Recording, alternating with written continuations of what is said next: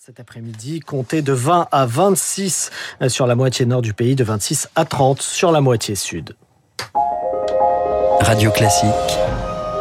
Et votre journée devient plus belle. Bonjour et bon réveil sur Radio Classique, il est 8 heures. La matinale de Radio Classique avec Eric Koch. Et à la une ce matin, Gérald Darmanin est-il parvenu à calmer la colère des policiers? Le ministre de l'Intérieur recevait leurs représentants hier soir. Vous les entendrez dans ce journal. Jusqu'à 350 euros d'aide pour envoyer un enfant de 11 ans en vacances. Le gouvernement annonce un passe colonie pour aider les classes moyennes qui s'en détournent ces dernières années. Enfin, veiller sur les personnes âgées et isolées en période de forte chaleur, c'est désormais l'une des missions des communes durant l'été. Reportage à suivre à Marseille dans cette édition. Radio Classique. Et il avait gardé le silence depuis le début de la fronde des policiers. Le ministre de l'Intérieur dit comprendre la colère des forces de l'ordre. Une colère, une émotion et une tristesse bien légitime, dit Gérald Darmanin, qui ajoute que ces policiers ont une fatigue, celle des gens qui ont été très mobilisés, des fonctionnaires qui contestent depuis une semaine la détention provisoire d'un policier de la BAC à Marseille. Le ministre recevait hier soir les principaux syndicats de police pour écouter leurs revendications. Rémi Pfister. 1h30 de discussion et à la sortie le sentiment d'avoir été compris. Un engagement était très attendu, le renforcement de la protection fonctionnelle. Concrètement, un policier suspendu pourrait à l'avenir toucher son salaire, même s'il est mis en cause. Ses frais de justice seraient également payés par l'État. Grégory Joron, secrétaire général d'unité SGP Police. Ça change la prise en charge juridique des agents, ça change leur accompagnement lorsqu'ils sont blessés. Des fois, ils ont des difficultés à pouvoir se faire prendre en charge les soins. Ça change la protection fonctionnelle des familles. Aujourd'hui, malheureusement, on est très en dessous de ce qu'on est en droit d'attendre lorsqu'on est policier. Là, ils n'ont pas obtenu gain de cause. C'est sur le placement en détention provisoire des policiers avant le procès, car cela dépend également du ministère de la Justice.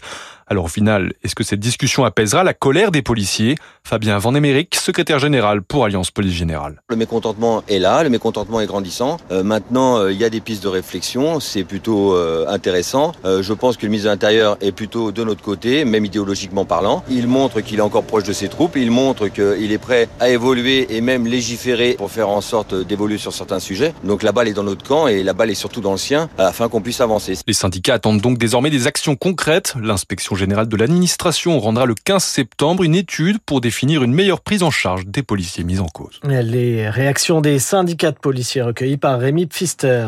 Et le nouveau ministre de l'Éducation nationale, Gabriel Attal, se dit favorable à des expérimentations sur le port de l'uniforme à l'école. Interview dans le quotidien Midi Libre, le ministre répondait à une question sur le sujet, mais l'uniforme, nuance-t-il, ne peut être la solution magique à tous les problèmes. Quant à la lutte contre le harcèlement scolaire, Gabriel Attal annonce deux mesures pour la rentrée, l'exclusion des élèves harceleurs et la possibilité de prononcer des sanctions disciplinaires en cas cette fois de cyberharcèlement.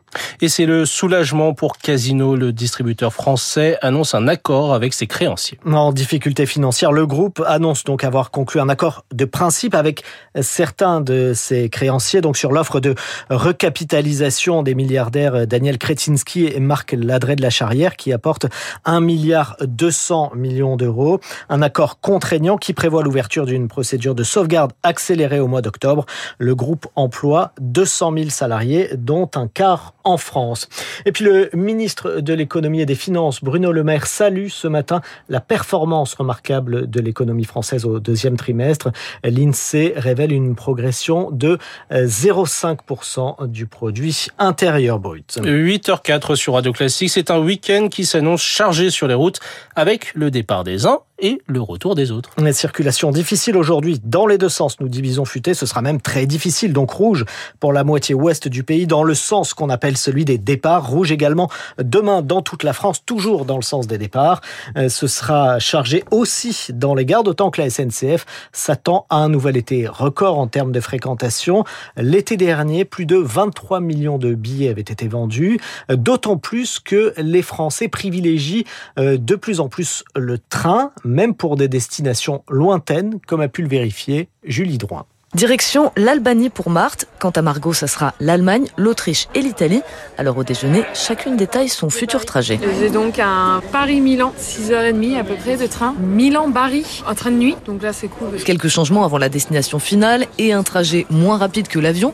Mais cela permet de multiplier les expériences, nous confie Marthe. Sur deux semaines de vacances, par exemple, j'ai quand même du coup quatre jours euh, de trajet. Après, voilà, c'est aussi une autre perspective de comment est-ce qu'on voit les vacances. On traverse toute l'Italie, c'est un pays que j'adore. Ça me fait aussi plaisir de passer un peu de temps en Italie. Ça fait partie du voyage, en fait. Le choix se fait par conscience écologique. Margot, elle a renoncé à l'avion depuis quatre ans, mais pas au voyage. Quand tu dis euh, tu prends plus l'avion, la première réaction des gens c'est euh, ah mais du coup tu vas plus voyager? J'ai regardé là pour aller au Maroc en train dans quelques mois. Istanbul aussi c'est faisable. Pour Bali etc c'est plus compliqué mais en soi ça se fait. Reste la question du coût. Le train étant souvent perçu comme plus cher que l'avion, eh bien durant l'été les tarifs sont à peu près équivalents. 600 euros pour l'Albanie en train comme en avion, 300 euros jusqu'en Italie. La différence se voit plutôt hors de cette période. Le reste de l'année, les avions euh, peuvent casser leur prix. Un Paris-Montpellier peut coûter 25 euros, alors qu'en train, un Paris-Montpellier, à aucun moment, ça peut coûter si peu. Ces deux vacancières espèrent que l'offre continuera de se développer, notamment du côté des trains de nuit, et que le gouvernement s'engagera à rendre le train plus attractif toute l'année. Précision signée Julie Droin. Alors j'ai regardé hein, sur Google Maps pour aller à Bali, c'est quand même 130 jours, donc il faut euh, pas mal, pas mal de, de temps de vacances pour y parvenir. Hein.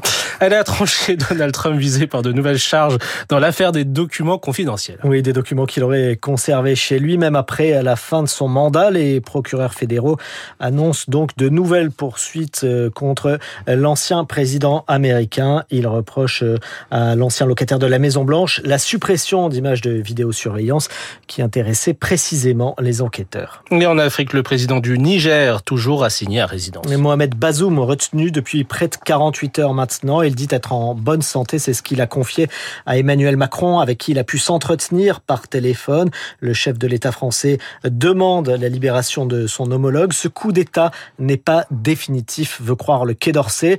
J'ajoute par ailleurs que ce vendredi, le sommet Afrique-Russie se poursuit à Saint-Pétersbourg et vous en reparlerez, Eric, dans quelques minutes avec votre invité, l'ancienne ambassadrice de France à Moscou, Sylvie Berman.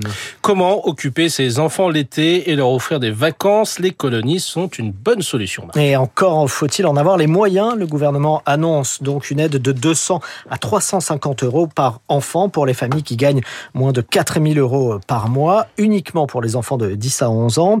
La fréquentation des colonies a été divisée par 4 en 60 ans et c'est la classe moyenne qui en profite le moins désormais. Benoît Fontaine est directeur du service vacances à la Ligue de l'enseignement Vacances pour tous. Il se satisfait de cette annonce euh, des enfants issus de, CSP+, qui partent en colo. Et à l'inverse, effectivement, des enfants qui bénéficient d'aides euh, type euh, de la caisse d'allocation familiale, par exemple, ou de municipalités qui continuent de s'engager dans ce sens. De ce point de vue-là, on, maintient quand même une mixité. On va dire que c'est la classe moyenne qui, elle, au milieu de tout ça, finalement, parfois dépasse les plafonds, les seuils minimums qui permettent d'accéder, d'être éligible à un certain nombre d'aides, tout à la fois en n'ayant pas les moyens, finalement, financiers de pouvoir payer une colonie de vacances à ses enfants. Les propos recueillis par Héloïse Weiss.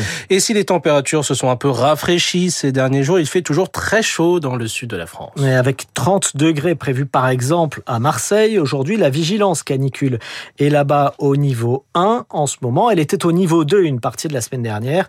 Le centre communal d'action sociale veille donc à la bonne santé des personnes âgées et isolées.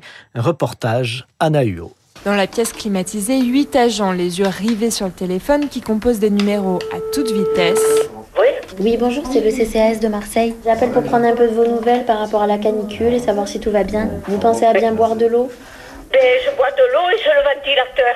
Ah ben, vous avez tout compris. Voilà, et j'ai tous les volets fermés. Celle qui rappelle les bons gestes, c'est Emma, opératrice au sein de la cellule de veille.